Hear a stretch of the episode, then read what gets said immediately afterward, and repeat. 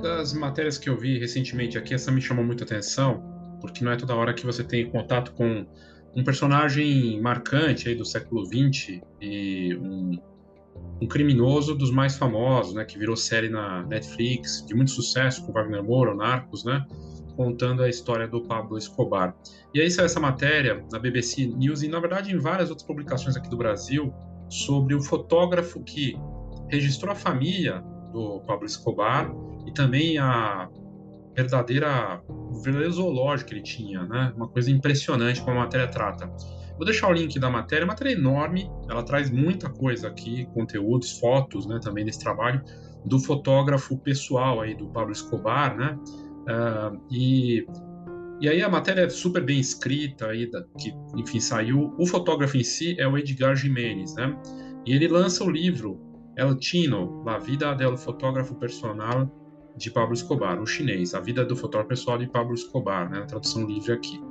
É, a, a, o livro é do colombiano Alfonso Buitrago e traz um, um álbum fotográfico e relato, um relato da vida do Edgar Jimenez, que era amigo de infância, assim, de colégio, de escola, e aí eles se separaram porque o Escobar reprovou de ano. Ele fala que ele não era um estudante era um estudante medi mediano, Escobar, até né, pra, assim, não se preocupava tanto com estudar, se destacar e mais com dinheiro. Ele sempre teve uma coisa com dinheiro é, e de qualquer jeito conseguia as coisas. Era uma estudava uma escola simples, mas com boa educação. E a história aqui do desse post, né, dessa dessa matéria, é, mostra que depois ele foi ter contato com Escobar, já adulto, e foi contratado como fotógrafo, né? E aí trata disso, que ele foi contratado para é, meio catalogar todos os animais, coisa absurda a quantidade de bichos exóticos e selvagens que existia no zoológico é, particular ali do, do Escobar, e além de fotografar, meio que catalogar esses animais, alguns deles até que ele chegou bem perto nem sabia quanto era perigoso, e ele escapou ileso, né? Fotografando pássaros, coisas incríveis, para ter tudo isso catalogado, porque o Escobar queria isso. E os momentos sociais, as festas da família, né, esses registros de aniversários e tudo mais. Então era um fotógrafo da família do Escobar e um fotógrafo também desse, como eu posso dizer, esse legado ali dele de desse desse desse zoológico. Se não me engano, até hoje tem lá uh, alguns bichos, né, onde tinha essa, essa hacienda, né, a fazenda Nápoles, né, que é famosa.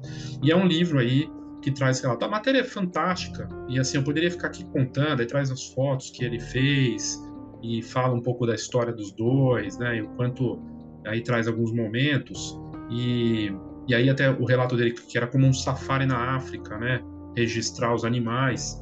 Ele tinha um inventário Escobar queria montar um inventário com as imagens de todos os seus 1.500 animais. 1.500 animais e essa nova relação daí do fotógrafo quando foi contratado para isso, porque eles até eles se conheceram quando eram pequenos na escola, se separaram por conta dessa da reprovação do Escobar, que ficou um ano para trás, e eles retomam de 1980 até a morte do Escobar, né? Ali para os anos 90. Então, é, ele teve esse trabalho aí de registrar de 50, ele tirava 50 a 100 fotos durante as visitas, diversas visitas à fazenda e regressava depois de 15 ou 20 dias para continuar fotografando. Então era um trabalho puxado, né? E, é, e aí ele foi fotografando isso é, e dos hipopótamos e, e, tudo que foi crescendo ali também, né?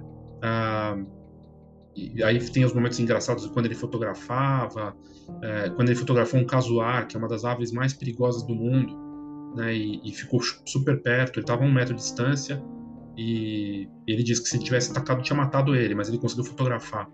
E também aqui é, trata de uma, um momento que ele foi fotografar um avestruz, e o avestruz arrancou com uma bicada um cigarro do assistente dele. Uh, e ele fotografou como se a ave estivesse fumando. E ele também foi perseguido por, por avestruzes, né? Ah, enfim, aqui está o livro, né? A capa do livro, ela, a vida do fotógrafo, da vida do fotógrafo pessoal do Pablo Escobar, né? E que traz aí, foi feita por ele pelo Alfonso Boitrago. E, enfim, além de fotografar os animais, então ele era um fotógrafo social e de família. Então ele fotografava os parentes próximos, ele ficou, acabou ficando muito próximo. Ele não se considera um criminoso, Mas ele diz, porque ele falou que foi contratado para fazer um trabalho que era registrar esses momentos. Então ele era o fotógrafo e não o criminoso, mas estava ali no meio de um ambiente criminoso. E é, ele trata também que ele ficará marcado, ele sabe que ficará marcado como fotógrafo é, do Escobar, como ficou marcado, né? Então, é, e que ele recebia muito por esse trabalho, né? Mas e ele sabia a origem do dinheiro também, né? Mas que ele não se considera um criminoso porque era um trabalho que ele estava fazendo ali. Enfim, uh, e aí ele fala um pouco disso, tem umas coisas polêmicas que ele coloca aqui. É uma história longa aqui e traz tudo isso, mas eu achei que para quem gosta de história e um personagem é, polêmico e ao mesmo tempo que gerou série na Netflix, das séries de maior audiência na Netflix, que é o Narcos, né? Duas primeiras temporadas sobre o Escobar, é, interpretado é, magistralmente pelo Wagner Moura, é, é, algo interessante. E aí você vê o fascinante trabalho do fotógrafo que pode gerar essas histórias que viram livros, né? Nas mais variadas frentes. Ele era um fotógrafo da família ao mesmo tempo fotógrafo do zoológico da família, porque a família tinha um zoológico. Claro que nesse caso, porque se, ta, se tratava do Pablo Escobar, né? Negócio inacreditável. Coisa de filme, dava um outro filme até para contar essa história, mas o caso aqui virou livro. Vou deixar o link se quiser ler a matéria, é longa, tem toda a história, histórico, para quem curte, é interessante e ao mesmo tempo meio assustador também é, das coisas todas que ele conta ali. É isso, obrigado e até a próxima.